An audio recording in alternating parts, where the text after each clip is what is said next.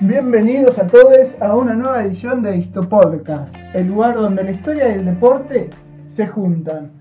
Les habla Facundo Rosas y hoy les voy a traer un hecho muy particular y único que ocurrió en el mundo del fútbol. ¿Alguna vez imaginaron poder ir a hablar con el árbitro en medio de un partido, entrar a la cancha y pedirle que cambie una decisión? ¿Influenciar al juez principal que tiene toda la potestad dentro del terreno de juego para determinar el resultado? ¿Alguna vez pensaron que podía ser eso posible?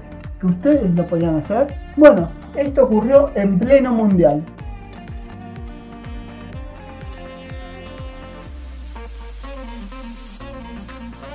Corría el año 1982 y todo el mundo tenía los ojos en Europa, más precisamente en la península ibérica y en el país español. Allí se jugaría la decimosegunda edición del Mundial de Fútbol de la FIFA. Además, un jugador magnífico hacía sus primeras apariciones en esta competencia, nada más ni nada menos que Diego Armando Maradona, que venía de coronarse campeón tres años antes en el Mundial Juvenil de Japón 79. Y si bien para la selección defensora de título no fue una competencia que haya quedado en la historia, sí quedó en la retina de todos los que vieron la competencia, el hecho sucedido en el partido entre Francia y Kuwait por la segunda fecha del grupo D. Un 21 de junio, en el estadio del Real Valladolid, el José Zorrilla se enfrentarían estas dos selecciones. Por un lado, los galos venían de perder contra Inglaterra en lo que sería la primera fecha de dicho grupo, mientras que por el otro, los kuwaitianos habían logrado un histórico empate entre Checoslovaquia y ellos.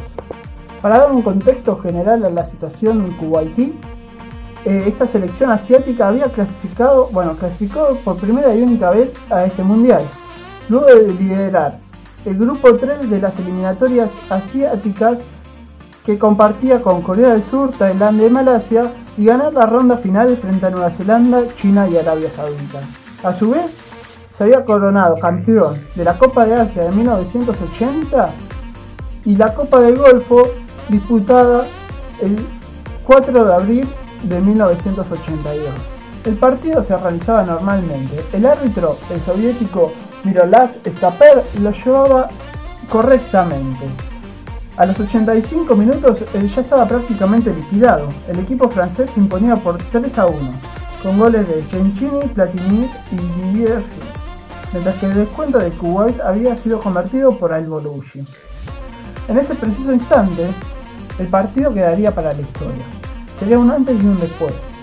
Alan Shearer, mediocampista ofensivo de la selección francesa, había recuperado el balón tres cuartos cancha y encaró hacia la portería rival, logrando el cuarto tanto para la selección francesa. En ese preciso instante, un aficionado hizo sonar el silbato desde la tribuna, provocando en teoría los que los futbolistas asiáticos se queden parados creyendo que había sido el juez quien había sonado, había sonado. En un principio, el juez eh, soviético había convalidado el tanto, lo que provocó la furia de los rivales, quienes con la complicidad de su jeque, el hermano del emir de Kuwait, amenazaban con retirarse del campo. Fueron unos minutos de pura tensión e inmediatamente se lo pudo observar a el líder asiático ingresar al campo de juego. Fahad al-Hamed al-Harab era el jeque en cuestión y entró sin ningún tipo de problemas para charlar con el árbitro. La Guardia Civil Española lo dejó pasar y después de 10 minutos de conversar con Miroslav Stupar, juez de aquel encuentro, este decidió reanudar el partido con un pique y anular el gol. ¿Cómo finalizó?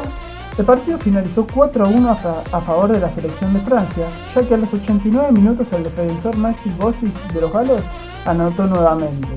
Sin embargo, la FIFA al día siguiente emitió un comunicado anunciando que iba a ser ese el resultado final y acatando al juez con la anulación del gol. Pero no, le fue, no fue gratis esa decisión. Kuwait fue multado por la FIFA con una multa de 25.000 francos suizos, al igual que el jeque. El árbitro no volvió a dirigir por FIFA. Ese fue su primero, su primer y último partido internacional. que lo volvió a hacer por los torneos internos del país soviético. Ahora bien, ¿quién era Fahad al-Hamed al-Harab, jeque de Kuwait, hermano del emir de dicho país? ¿Cuál era el poder que tenía?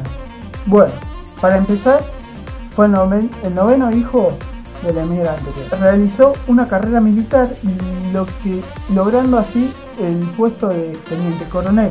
Y a su vez fue un dirigente deportivo muy destacado de, dicho país.